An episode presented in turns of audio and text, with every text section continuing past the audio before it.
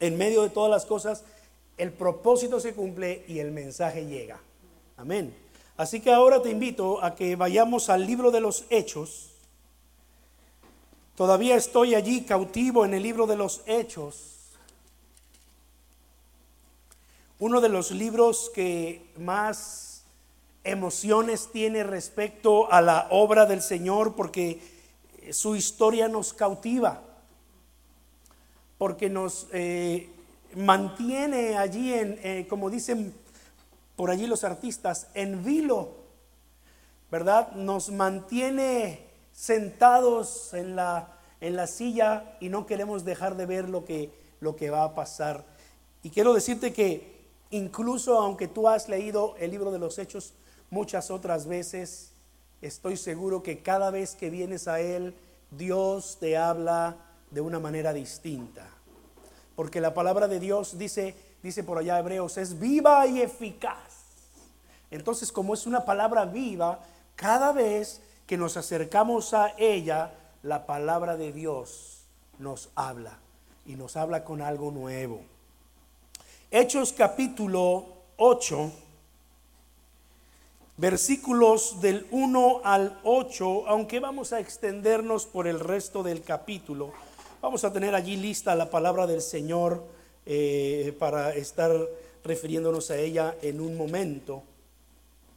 Eh, esta, esta pandemia ha levantado muchas preguntas desde el principio, que si Dios la ha causado o no, que si esto es obra del enemigo o no, que si a Dios le importa o no le importa,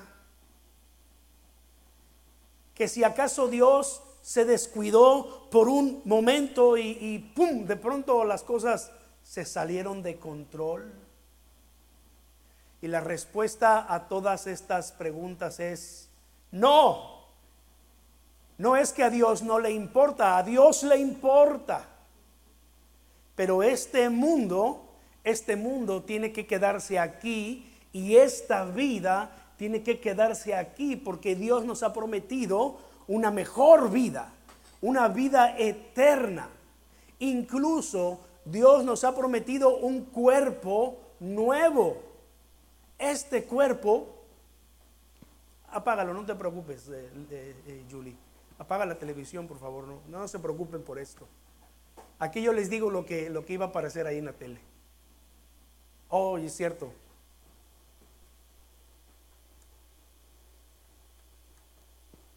Ahí está. ¿Qué estaba diciendo?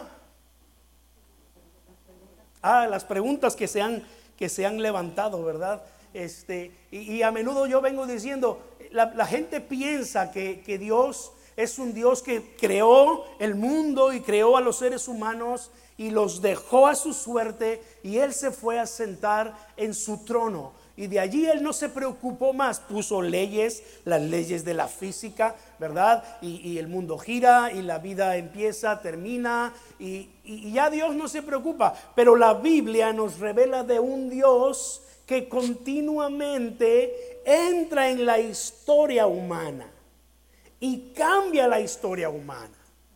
La Biblia nos presenta a un Dios soberano que hace lo que quiere en el mundo. Un Dios que pone y quita reyes y gobiernos a su parecer. El libro de Job una y otra vez hacia el final le pregunta Dios a Job, ¿dónde estabas tú cuando yo puse los fundamentos de la tierra? ¿Dónde estabas tú cuando yo creé ese gran monstruo marino que está allí en el mar y que tú no conoces? ¿Dónde estabas tú? Al final Job tuvo que guardar silencio, pedirle perdón al Señor porque hablaba, en palabras de Job, hablaba cosas que no entendía. Hasta que Dios le reveló que Él tiene control de todas las cosas. Y aún más, las usa para su gloria y sus propósitos.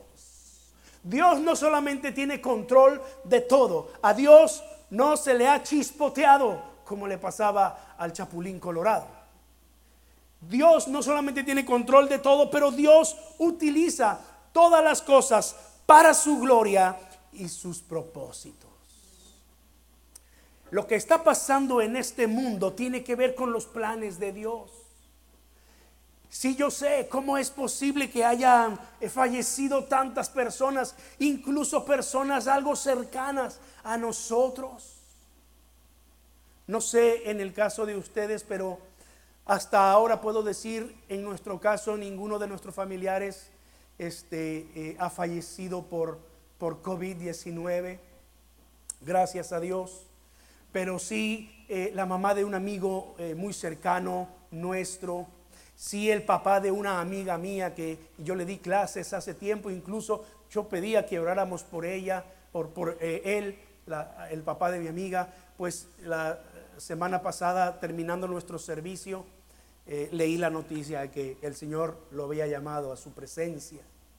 ¿Cómo es posible que estas cosas pasen? ¿Acaso Dios tiene este un propósito para esto? Dios lo tiene. ¿Acaso Dios va a utilizar esta desgracia humana para su gloria, Dios lo está haciendo. Y nosotros muchas veces no nos damos cuenta. Esto es lo que leemos en Romanos capítulo 8, versículo 28. Sin duda tú te lo sabes de memoria. Lo voy a leer para que tú lo recuerdes. Dice, ahora bien, sabemos que Dios dispone todas las cosas para el bien de quienes lo aman, los que han sido llamados de acuerdo con su propósito.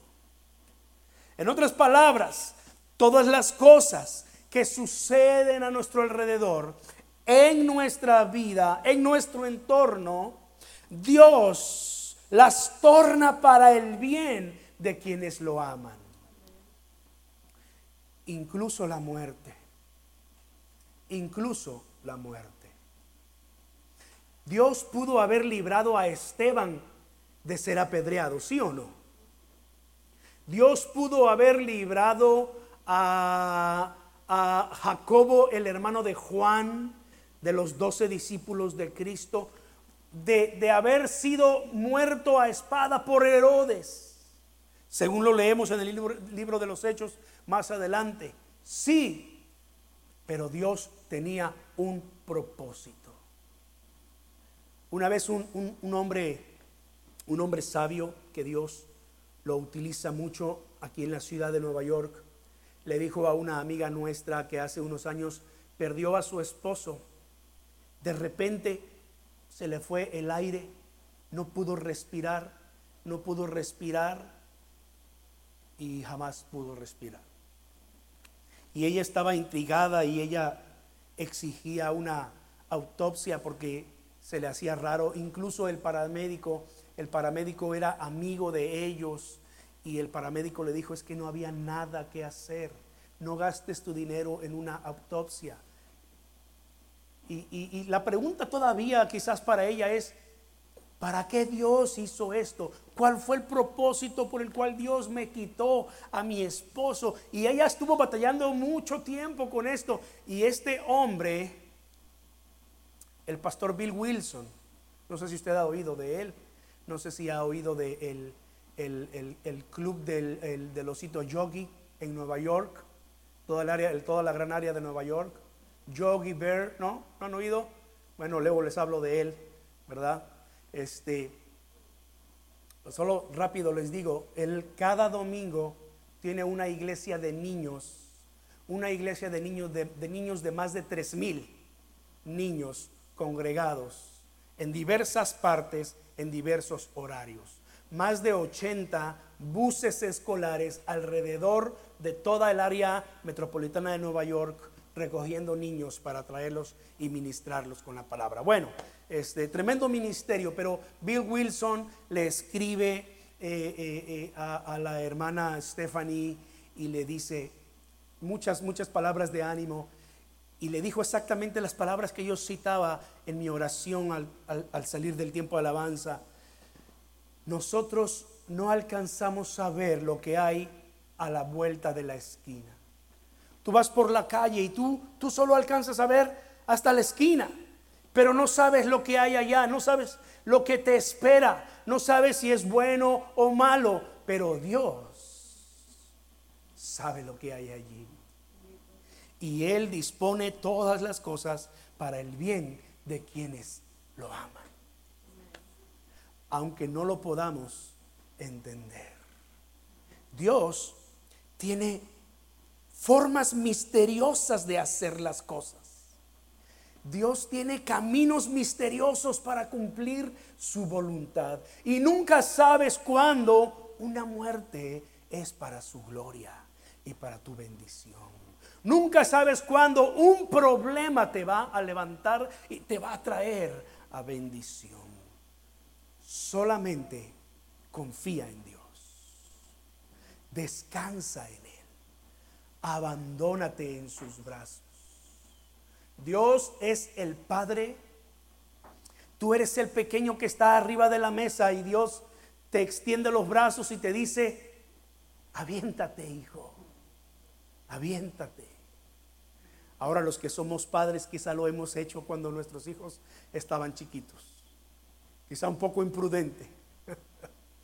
Pero yo recuerdo haber puesto a mis hijos siempre en una parte alta aviéntate hijo, yo te agarro. Y yo recuerdo la, la primera vez, mis, mis, hijos así como que temerosos, me aviento o no me aviento, ¿verdad? Y yo animándolo, aviéntate, aviéntate. Y finalmente cobraron valor, se aventaron y, y yo los agarraba.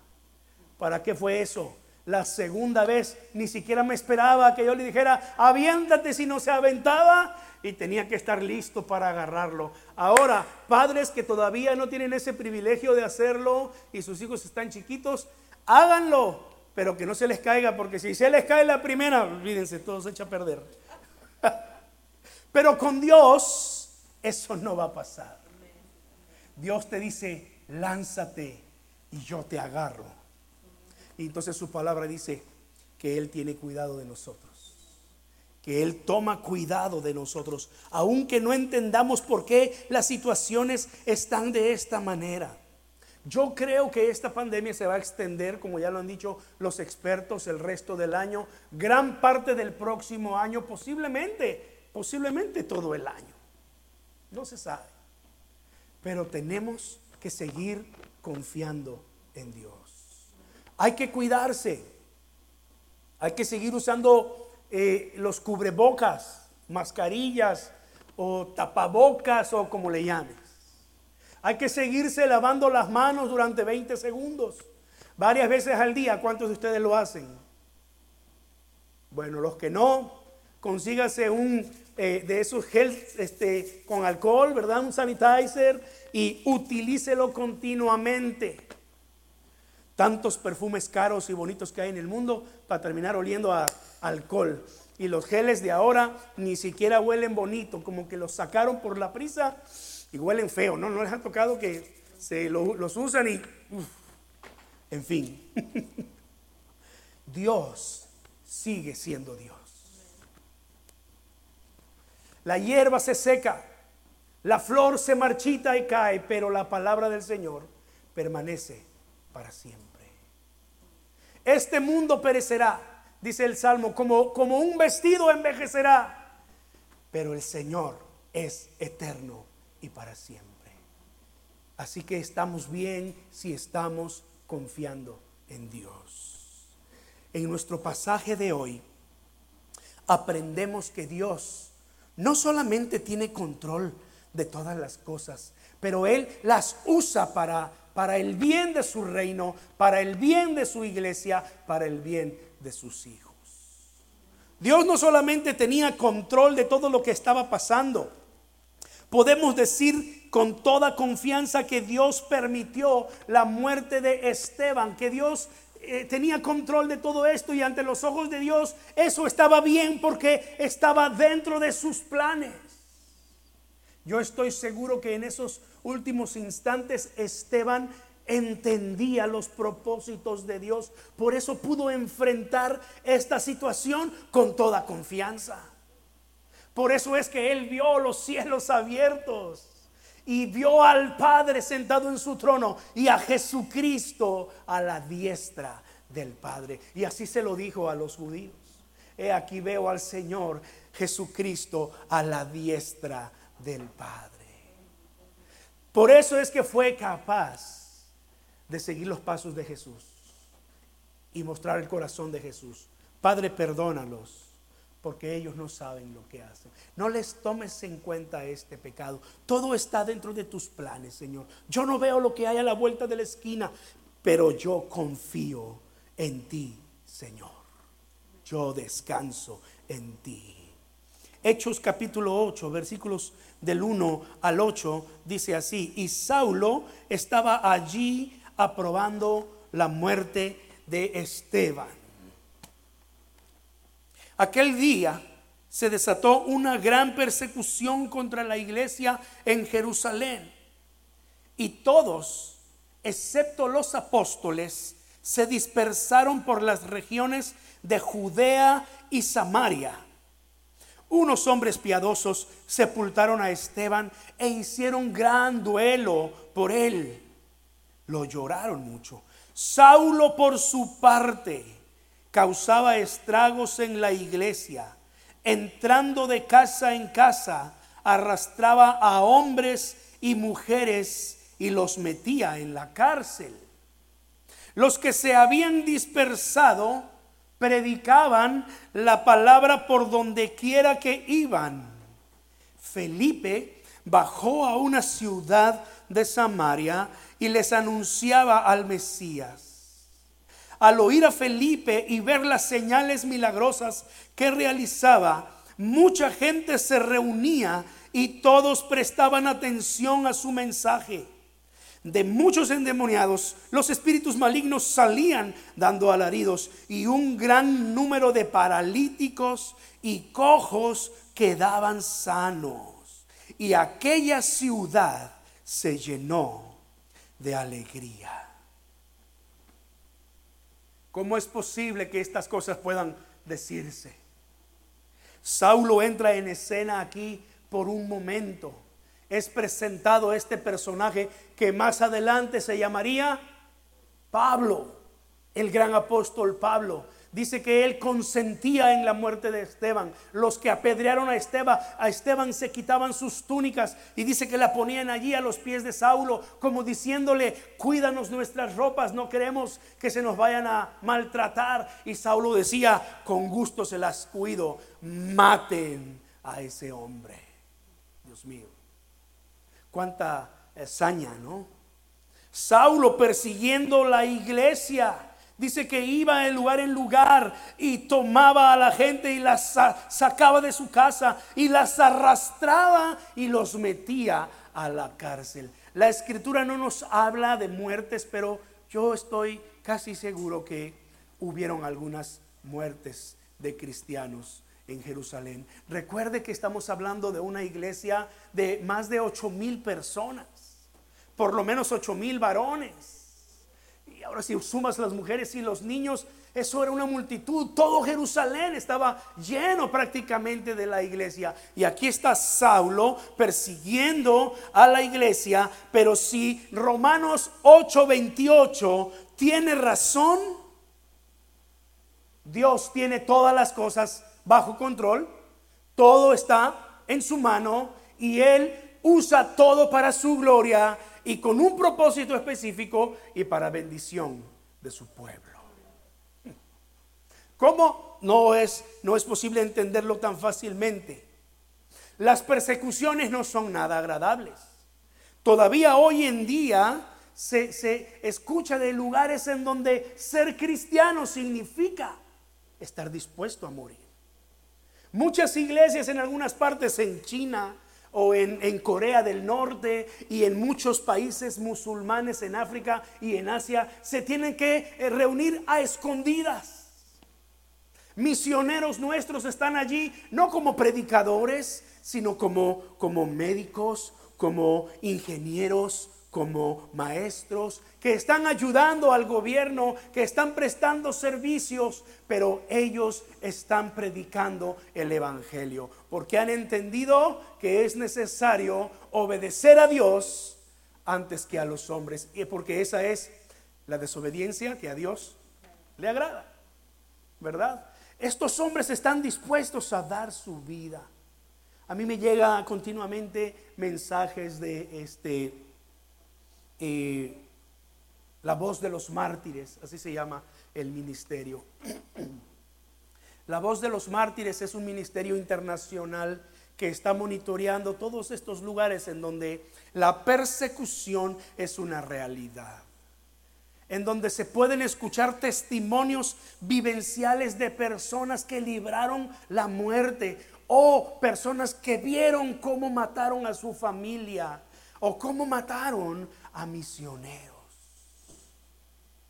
Son realidades que vemos en el día de hoy. Por eso nosotros oramos por estas naciones, por estos pueblos perseguidos. Oramos para que Dios proteja su iglesia. Oramos para que para que haya una transformación en el pueblo, para que esos gobiernos sean transformados. Yo no sé si un día vamos a ver todo esto realidad antes que Cristo venga, pero sí tenemos la esperanza de que Cristo viene por su iglesia, su iglesia fiel. Pero Dios es soberano, se vale de todas estas cosas para sus propósitos. Con este tipo de situaciones, las iglesias fortalecen su fe, las iglesias son desafiadas y crecen. ¿Saben que China es uno de los lugares en donde la iglesia cristiana está creciendo más rápidamente que en otros lugares? De nadie eh, es, eh, secreto que eh, Europa ya desde hace muchas décadas a la fecha se ha convertido prácticamente en un desierto en cuanto a la fe cristiana. Estadísticas dicen que sí, todo mundo se dice ser cristiano, es decir, no son musulmanes, no son budistas, no son este, de las religiones del Tao, ni de ninguna de estas de China, etcétera. Son cristianos, pero ninguno practica su fe. Ninguno va a la iglesia. Más, mucho más del 15-20% de ellos no creen, aunque dicen ser cristianos, no creen que Jesús resucitó. Europa. Ahora, ¿hay un propósito de Dios en todo esto?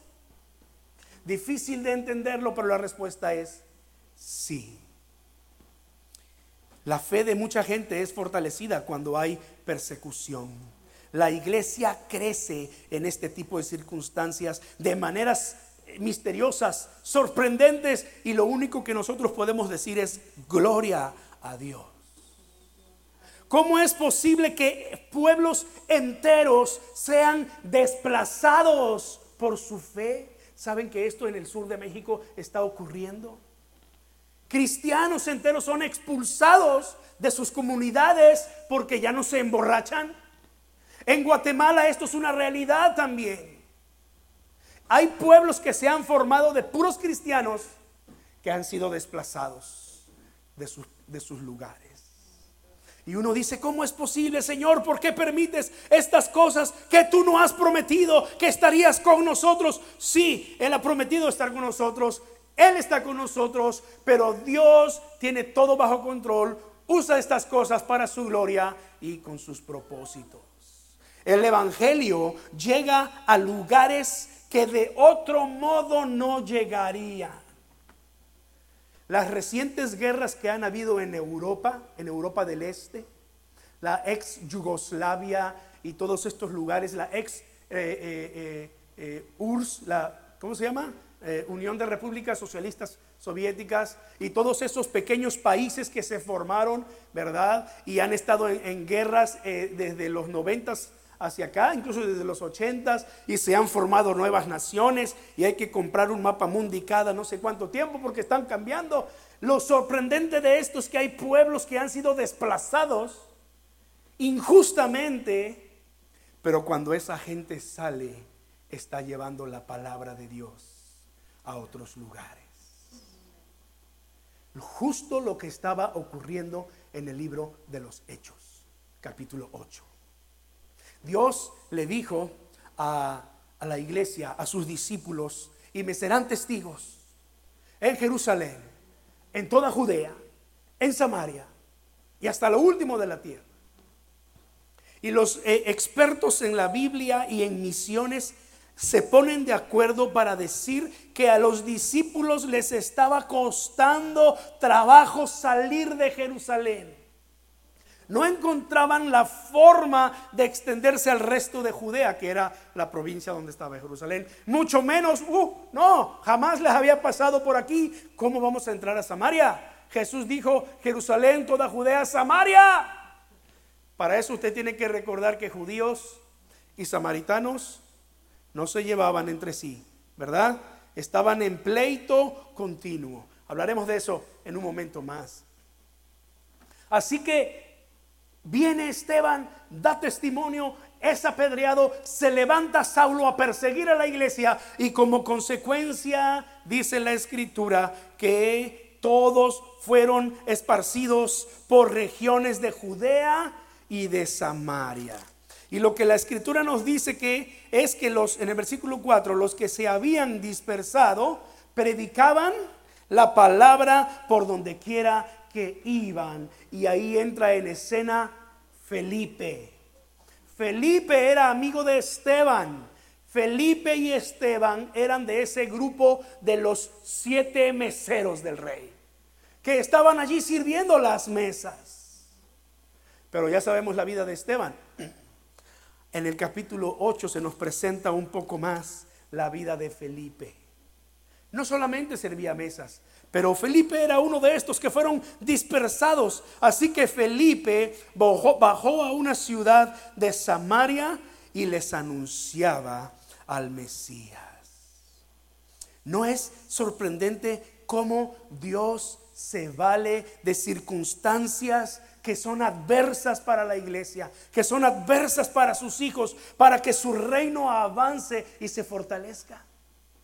¿No es sorprendente ver cómo Dios obra de esta forma? Algo, algo interesante está ocurriendo en Europa. La Europa que está prácticamente muerta en su fe. Francia, uno de los lugares en donde más ateos existen en el mundo? Pues por esta guerra en Siria y todos estos lugares, millones de desplazados han buscado refugio en Europa. Y están llegando a Francia y están llegando a Alemania y están llegando a, muchos otros lugares que prácticamente la fe estaba a punto de extinguirse. ¿Y sabes qué está pasando? Que esta gente que está siendo desplazada es motivo, es propósito de que cada vez más iglesias en Europa se estén levantando para servir a los desplazados. La fe se está reavivando en Europa. Uh. Por eso damos gracias a Dios por los inmigrantes que vienen a Estados Unidos. Qué triste es ver muchas iglesias históricas en los Estados Unidos con tres, cuatro viejecitos. Y de pronto solo quedan tres. Me tocó estar en una, seis, siete viejecitos. Y los pastores eran unos pastores, son unos pastores, bueno, no sé, ahora hace eso fue hace unos 10 años, eh, hispanos. Y ellos a duras penas hablaban inglés. Yo digo, ¿cómo es esto posible? Y ellos me dicen, la necesidad. Porque eh, esta denominación quiere que sus seis, siete viejitos sean alimentados. Ellos vienen fielmente a escuchar la palabra de Dios, a cantar los himnos, a recibir la, comunión y después se van. Y ahí estaban ellos. Ustedes y nosotros no solamente venimos a este lugar a trabajar, no solamente venimos a este lugar para salir adelante, pero estamos siendo usados por Dios para bendecir iglesias que de otro modo se extinguiría. Lo digo bajito para que no me escuchen allá arriba. Pero es sorprendente lo que Dios está haciendo. Leí otro dato. Ustedes saben que Siria, que es uno de los lugares más golpeados en el mundo por las guerras civiles que están habiendo, el terrorismo y todas estas cosas, Siria es uno de los lugares históricos de la fe cristiana, mucho antes de Europa. Europa es de 1500 a la fecha. Este, si nos vamos un poco más para atrás, pues es, obviamente, pero, pero Siria tenía una de las iglesias más antiguas ¿Saben, ¿Saben quién se congregaba en una de las iglesias de Siria? Saulo de Tarso, que después se convirtió en Pablo. Pablo y Bernabé ministraban en la iglesia de Antioquía de Siria, en Siria, al norte de Palestina. De ahí ellos salieron para evangelizar el mundo. Llenaron, dice, dice el apóstol Pablo, he llenado todo el imperio romano de la palabra de Dios. Así lo dijo en Romanos y quiero llegar a España. Siria, un lugar en donde desde tiempos de los apóstoles existe una iglesia. Las estadísticas dicen que, que debido a, las crisis que están habiendo en Siria, cada vez hay menos cristianos en Siria. Porque tienen que huir, tienen que salir de allí para sobrevivir. ¿Y a dónde están yendo? a países en donde la fe o no existe o es mínima. Y Dios está haciendo sus propósitos. Gloria al Señor. Pablo, preso en Roma, para testificar de su fe ante el mismísimo emperador romano, escribió a los filipenses en el capítulo 1 y les dijo, hermanos, quiero que sepan que en realidad lo que me ha pasado ha contribuido al avance del Evangelio. Más de una vez el apóstol Pablo dijo, yo preso en el Señor, pero la palabra de Dios no está presa. Cuando Dios envió a Ananías para orar por Saulo, Ananías no quería ir y Dios lo convenció diciéndolo, mira, este hombre me es útil porque él va a llevar mi palabra ante reyes y gobernantes. Y Pablo, hermanos, Pablo le testificó a reyes, a gobernantes y como ya dije, al mismo emperador romano. Según la tradición, fue a Nerón a quien Pablo le dio testimonio de Jesucristo. La historia se encarga de decirnos que Nerón fue uno de los, de los muchos que rechazaron a Jesucristo. La historia nos dice que Pablo murió a manos del emperador Nerón. Con todo eso, Romanos 8:28 sigue siendo una verdad. Amén. Así que nosotros seguimos diciendo, confiamos, seguimos confiando en lo que Dios está haciendo, porque Dios incluso es especialista en usar nuestras situaciones desfavorables y transformarlas para el bien de sus hijos. Amén. Yo lo creo con todo mi corazón. También aprendemos en estos versículos de Hechos que Dios muchas veces nos coloca en situaciones donde podemos ser usados para bendecir a otros. Felipe bajó a una ciudad de Samaria y les anunciaba al Mesías. Al oír Felipe y ver las señales milagrosas, al oír a Felipe y ver las señales milagrosas, mucha gente se reunía y todos prestaban atención. Muchos endemoniados eran liberados, muchos paralíticos y, cojos eran sanados. Dice versículo 8, y aquella ciudad se llenó de alegría. Fueron tantos los que se, se convirtieron a Cristo que entonces esto llegó a oídos del apóstol Pedro y el apóstol Pedro que se había quedado en Jerusalén dijo, oh, vamos a, ese pueblo en Samaria, vamos a confirmar a los discípulos. Y, y Pedro todavía no tenía su experiencia con esos animales impuros que Dios le dijo, mata y come.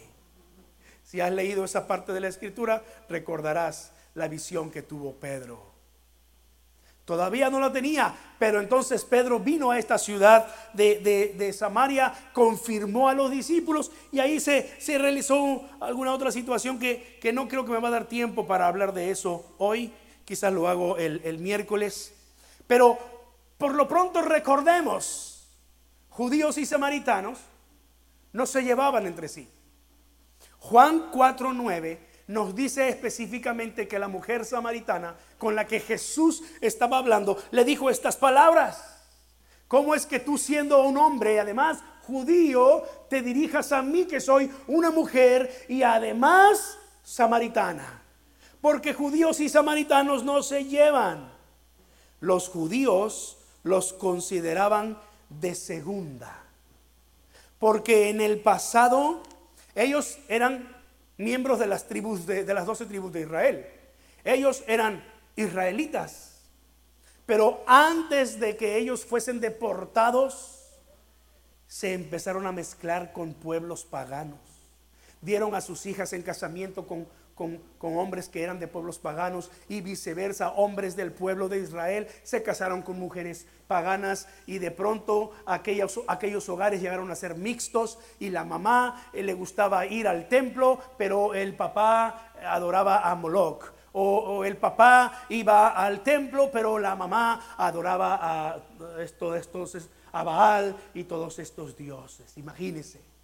Pero entonces esa región de Samaria llegó a, mezclarse de tal forma que ellos todavía se consideraban israelitas. Pero los judíos de Jerusalén y de Nazaret, que estaba al norte, los veían por encima del hombro. Ahí viene un judío, decían. Y según la tradición, si una persona era tocada mira qué ridiculez, pero estamos hablando del siglo I, ¿no? incluso antes, de, antes del siglo I. Si una persona entraba en contacto con la sombra de un samaritano, las leyes judías inventadas por los hombres, la Biblia, las escrituras en la Torá, en, en, el Antiguo Testamento, no dice nada, pero las leyes le decían a este hombre que tenía que pasar por un rito de purificación para poder entrar al templo. Judíos y samaritanos no solo no se llevaban, se odiaban. Eran los samaritanos eran despreciados, eran rechazados por los judíos. Tristemente hoy en día seguimos batallando con estos prejuicios raciales. Es increíble, siglo XXI, el hombre está a punto de aterrizar en Marte y todavía hay prejuicios raciales. No me entra en la cabeza, hermanos americanos. Y digo hermanos americanos porque a veces te sorprendes de los hermanos americanos. Tristemente, hay personas rechazadas hoy en día por su cultura, por su color de piel ¿Cuántas veces no escuchamos en las noticias personas que son, que son despreciadas y son violentadas porque están hablando español? Qué triste realidad. Y uno dice, esas cosas son del siglo pasado, no, del milenio, no, son de hace dos milenios. Lo siguen pasando tristemente. Por eso, por eso es que Dios levantó hombres como Esteban, hombres como Felipe, hombres como Bernabé. Bernabé, el amigo y compañero de Pablo, era un hombre judío, pero que venía de fuera de Jerusalén. Los que llamaban los judíos helénicos o los judíos de ascendencia griega, como hoy en día nuestros hijos. Mi hijo y yo jugamos mucho porque cuando le conviene, él es mexicano si estamos en la tienda mexicana, él es mexicano porque quiere unos taquis, quiere un elote, ¿verdad? Pero cuando le conviene, él nació en los Estados Unidos y él es americano, ¿verdad? Pero sabes que más allá de reírnos de eso, que estoy seguro con algunos de sus hijos esto también ocurre, este, ellos tienen esa bendición y no tan bendición a la vez, ¿no? porque los van a señalar, los van a juzgar, pueden ser objeto de bullying. Eh, fortalezcan eh, la, estima de sus hijos, anímenlos en tal forma que, que, no se depriman por, por este tipo de circunstancias que tristemente todavía ocurre. Pero anímenlos diciendo que ellos, diciéndoles que, que ellos son la generación que se va a levantar para ganar a muchos otros para la causa de Cristo. Porque ellos van a llegar a lugares en donde usted y yo quizás no podemos entrar. ¿Tú te imaginas a un judío de, Jerusalén, de pura cepa, eh, eh, queriendo entrar a Samaria? Estoy seguro que, en esa huida de los, de los discípulos allí, de, cuando Saulo los estaba persiguiendo, algunos de ellos pasaron por, por caminos a Samaria y dijeron, y hasta la cruz hicieron, yo creo, ¿no? Y Samaria, no, ni, ni te imagines pasar por Samaria. Y se fueron a otros lados. Pero Felipe no tenía ese problema. Felipe era un judío de fuera. Él entendía estas cosas. Él mismo siendo judío fue objeto de burlas, muy posiblemente. Nuestros hijos están en una situación en donde usted y yo no podemos tan fácilmente llegar. Están tan, pero tan inmersos en la cultura que prácticamente, si no fuera porque se parecen a nosotros, dijéramos, ustedes nacieron aquí, ustedes son de aquí, ya ni español quieren hablar. ¿Cuántos dicen amén a eso? Nuestros hijos a veces no quieren ya ni hablar español, ¿verdad? Los tenemos que forzar un poquito. Habla español, y entonces terminan hablando español. Pero yo estoy seguro que los samaritanos no hubiesen estado igual de abiertos a escuchar el Evangelio si un judío de Jerusalén hubiera entrado con ellos. Así como la mujer samaritana se sorprendió que Jesús le dirigió la palabra. Así como los discípulos que se habían ido a buscar comida y regresaron y vieron a Jesús hablando con, con la samaritana, se asustaron y dijeron, maestro, ¿qué te pasa? Una gran iglesia se levantó allí en Siquem, Samaria. Los samaritanos estaban preparados para escuchar a Felipe. Pedro mismo, después de esa experiencia con los samaritanos, estaba preparándose para entonces, hasta el capítulo 10, entrar en contacto con romanos. Pedro entendió que Dios no hace acepción de personas y que así como estaba Esteban y así como estaba eh, eh, eh, Felipe, Dios levantaría a Pablo para ser enviado a los gentiles. Pablo y Bernabé ganaron muchos gentiles para la causa de Jesucristo, cosa que no hubiese sido tan fácil para Pedro o para Juan o para alguno de los otros eh, apóstoles. Los samaritanos estaban dispuestos a escuchar a Felipe. Felipe sabía cómo entrarles. Felipe sabía cómo dirigirse a ellos. Así también hoy en día hay personas que responden mejor a las buenas nuevas cuando logramos identificarnos con ellos. Si vamos como, como misioneros a un lugar en específico, posiblemente no logremos entrar si no nos aculturamos primero si no conocemos cómo vive la gente y nos movemos como se mueve la gente y hacemos lo que hace la gente. Dios nos pone en circunstancias y en situaciones en donde podemos ser bendición a otras personas. Déjate usar por Dios. Déjate usar por Dios. Quizás Dios quiere obrar los milagros como lo hizo con Felipe a través de ti. Quizás Dios quiera llenar de alegría a Bristol y sus, y sus alrededores como lo hizo en este pueblo de Samaria. Así dice el versículo 8, y aquella ciudad se llenó de alegría. Voy a parar allí porque el tiempo nos ganó. El miércoles voy a compartir la última parte de este mensaje en el tiempo que, que tomamos para estudiar la Biblia. Voy a hablar acerca de los que nunca faltan, aquellas personas que responden al Evangelio, pero que mejor no les digo nada para que el miércoles para que el miércoles lo, lo puedan ver o si quieren venir son invitados a venir. A modo de conclusión, este es un tiempo especial y yo estoy seguro que Dios está utilizando todas estas cosas con un propósito específico. Es interesante ver cómo al tiempo que se cerraban las iglesias, se predicó más la palabra de Dios.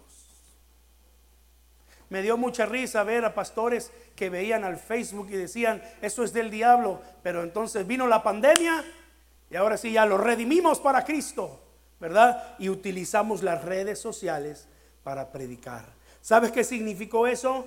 Que la palabra de Dios entró a más hogares que los que estaba entrando cuando la gente venía a las iglesias.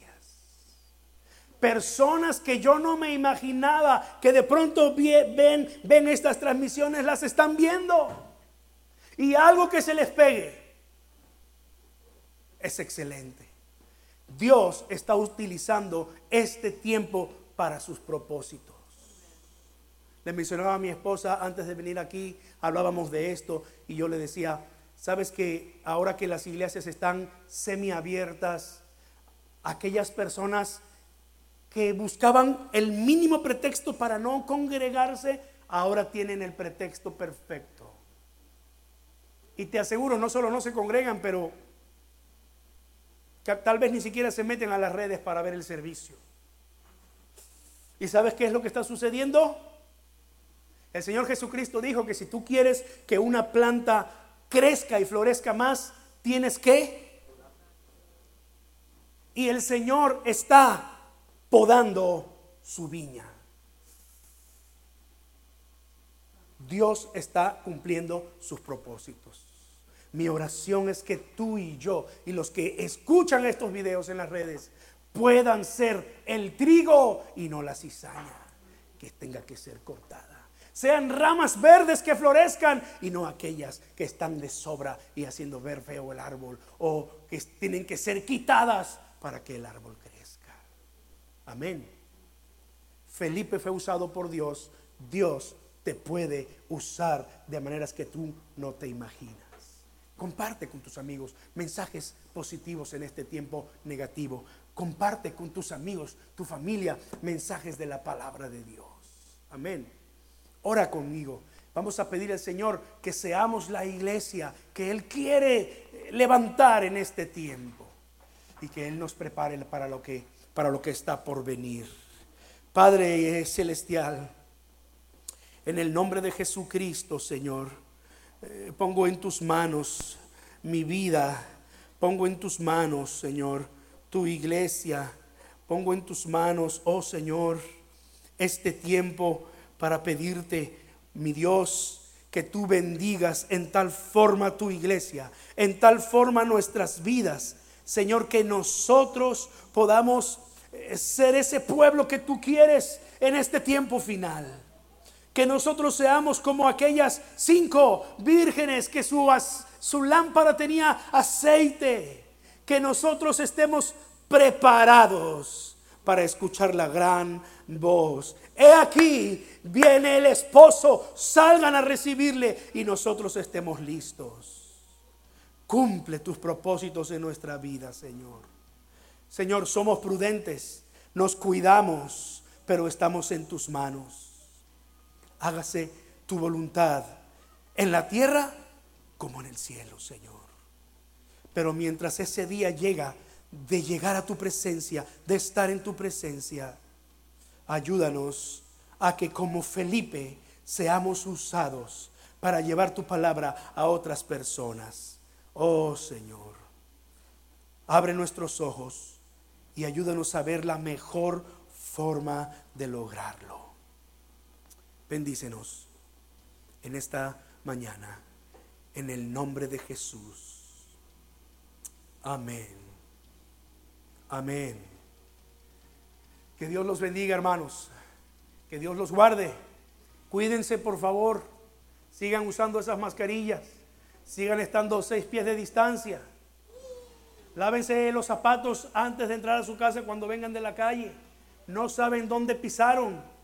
Y si no se limpian los zapatos, pues todo lo metemos a casa. Y luego nuestros hijos se tiran en el piso a jugar. Así que tengamos cuidado, ¿verdad? Que Dios nos guarde entonces. Nos vemos el miércoles por este, por este mismo canal y a las 7 de la noche. que Dios los guarde.